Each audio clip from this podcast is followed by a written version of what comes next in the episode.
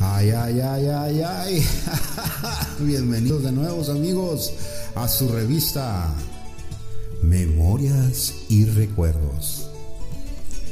Así es amigos, buenas vibras tengan todos ustedes, esperemos que se la estén pasando suave y tengan buenas memorias y buenos recuerdos siempre.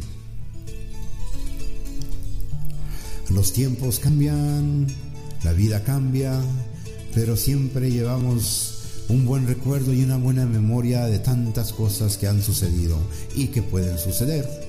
Recuerden que todos los días hagamos una memoria y hagamos un buen recuerdo. Ayudemos a hacer.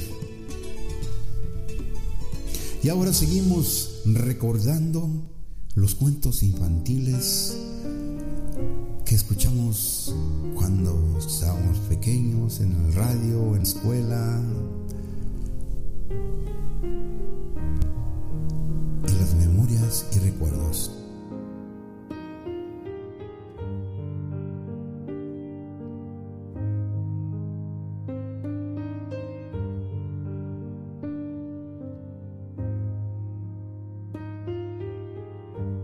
Blancanieves era una bella niña que tenía grandes sentimientos. Siendo aún muy pequeña, su madre murió y tiempo después su padre volvió a enrarecer su vida al lado de otra mujer. La madrastra de Blancanieves era una terrible mujer y la envidiaba muchísimo a causa de su belleza. La madrastra de Blancanieves poseía un espejo mágico que era capaz de decirle quién era la mujer más guapa del reino. Ella siempre muy confiada le decía, Espejito, espejito mágico, ¿podrías decirme tú quién es la más guapa? Pues si eres tú, mi señora, la bella de todas las bellas, de todo el... Y el espejo respondía ante la petición de su ama. Hubo una ocasión en que la respuesta del espejo no fue la que ella acostumbraba a escuchar, sino que en su lugar dijo, Mi señora, eres tú muy guapa, pero siento decirte que hoy Blancanieves es la más guapa. Al escuchar aquella respuesta la mujer enfureció, enloqueció muchísimo, pues no entendía que Blancanieves fuese la más hermosa debido a esto se reunió con todos sus sirvientes con prisa y les dijo,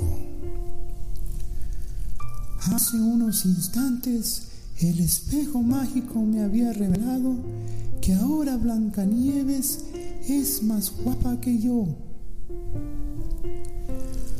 Es por eso que les ordeno que la capturen, la lleven al bosque y la maten. Y para estar segura de que cumplieron la orden, me traen en su caja su corazón. Todos los sirvientes, ante tal orden, fueron en busca de la joven y al encontrarla le propusieron ir a dar un paseo al bosque. Mientras daban el paseo, todos los empleados iban comentando que no podían hacer eso. Eso porque la pequeña Blancanieves era muy buena y noble y no se merecía ese castigo. Después de un rato caminando llegaron a las profundidades del bosque y allí todos los sirvientes le contataron que su madrastra le había enviado Pero que ellos no podían hacer eso.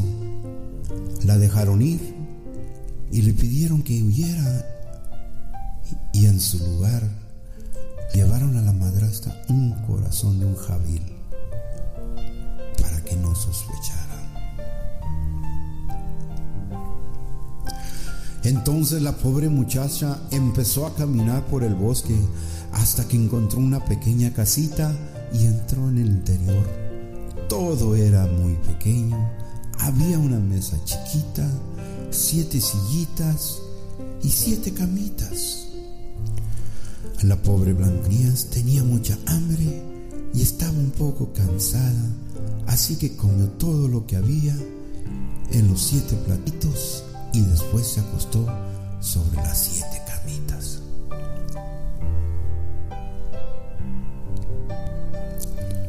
Esta pequeña casita que Blancanieves había invadido tenía dueños y no era nada más y nada menos que los siete nanitos. Al llegar estos a la casa, se percataron como la niña dormía tan placenteramente sobre sus camas. Una de los presentes, al verla, dijo, Nunca había visto tanta belleza. Vean qué linda es. Si muy bella, respondió, otro de los enanos podría quedarse a vivir con nosotros. Y así sucedieron las cosas. Al despertar, ella les contó todo lo que había sucedido y las terribles cosas que su madrastra pretendía. Al terminar, le pidieron que se quedara con ellos y ella se dio muy contenta. La madrastra no se daba por vencida y seguía preguntándole a su espejo. Quién era la más guapa de todas y el espejo, como no podía mentir, respondía una y otra vez, mi señora, eres tú muy guapa, pero tengo que decirle que hoy Blancanieves es más guapa. La madrastra muy enfadada decía, eso no puede ser, ella está muerta, yo vi su corazón. El espejo ante tal exclamación le dijo, Señora, siento decirle que fue engañada, ella no está muerta, sino que aún vive y en una pequeña casa en el bosque junto a siete enanitos. La madrastra muy enfadada al descubrir que había sido engañada y que la joven aún vivía, se disfrazó de vieja y se dirigió hacia donde estaba la pequeña. Para poder acabar de con ella de una vez, llevaba una cesta con unas manzanas que estaban envenenadas. Al llegar a la casa, tocó la puerta y Blancanieves dijo: ¿Quién llama a la puerta? Dijo Blancanieves. Mira, niña, soy una anciana muy pobre y he venido a traerte manzanas, respondió la malvada madrastra. Al escuchar esas palabras, Blancanieves abrió la puerta y al ver las hermosas manzanas no pudo resistirse. Tomó una, inmediatamente cayó muerta. La terrible mujer se marchaba riéndose y alegre de que por fin había logrado acabar con Blancanieves y ser bella la más hermosa de todas. Los enanitos al llegar a la casa se encontraron a Blancanieves tendida en el suelo y ellos muy entristecidos empezaron a llorar.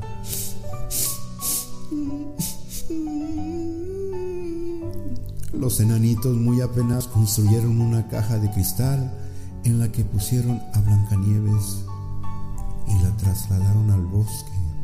Mientras ahí estaban el príncipe pasó y se quedó maravilloso con la belleza de Blancanieves y sintió mucho la tristeza de los enanitos. Fue entonces cuando decidió abrir la caja y besar a Blancanieves, que despertó. ¡Qué alegría tenían todos los enanos! Cuando vieron que Blancanieves estaba viva, arriba, arriba, Blancanieves, no puede ser, no paraba de saltar de emoción. Después de esto, el príncipe se casó con Blancanieves y ellos, junto a los siete niños, vivieron felices juntos